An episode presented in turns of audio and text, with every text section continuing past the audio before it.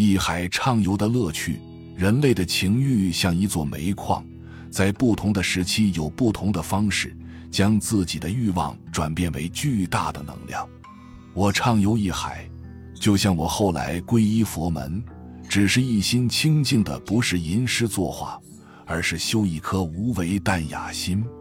有人说我在出家前是书法家、画家、音乐家、诗人、戏剧家等，出家后这些造诣更深。其实不是这样的，所有这一切都是我的人生兴趣而已。我认为一个人在他有生之年应多学一些东西，不见得样样精通。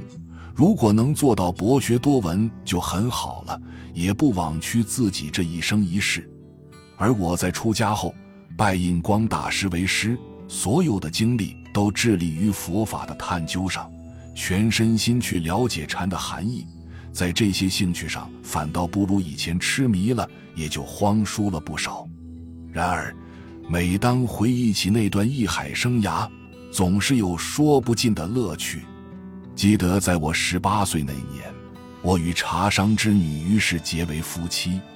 当时哥哥给了我三十万元做贺礼，于是我就买了一架钢琴，开始学习音乐方面的知识，并尝试着作曲。后来，我与母亲和妻子搬到了上海法租界。由于上海有我家的产业，我可以以少东家的身份支取相当高的生活费用，也因此得以与上海的名流们交往。当时。上海豫南有一个组织叫城南文社，每月都有文学笔试，我投了三次稿，有幸的是每次都获得第一名，从而与文社的主事许焕元先生成为朋友。他为我们全家在南城草堂打扫了房屋，并让我们移居了去。在那里，我和他及另外三位文友结为金兰之好，还号称是天涯无友。后来，我们共同成立了上海书画工会，每个星期都出版书画报纸，与那些志同道合的同仁们一起探讨研究书画及诗词歌赋。但是，这个工会成立不久就解散了。由于工会解散，而我的长子在出生后不久就夭折了。不久后，我的母亲又过世了，多重不幸给我带来了不小的打击。于是我将母亲的遗体运回天津安葬，并把妻子和孩子一起带回天津。我独自一人前往日本求学。在日本，我就读于日本当时美术界的最高学府上野美术学校，而我当时的老师亦是日本最有名的画家之一黑田清辉。当时我除了学习绘画外，还努力学习音乐和作曲。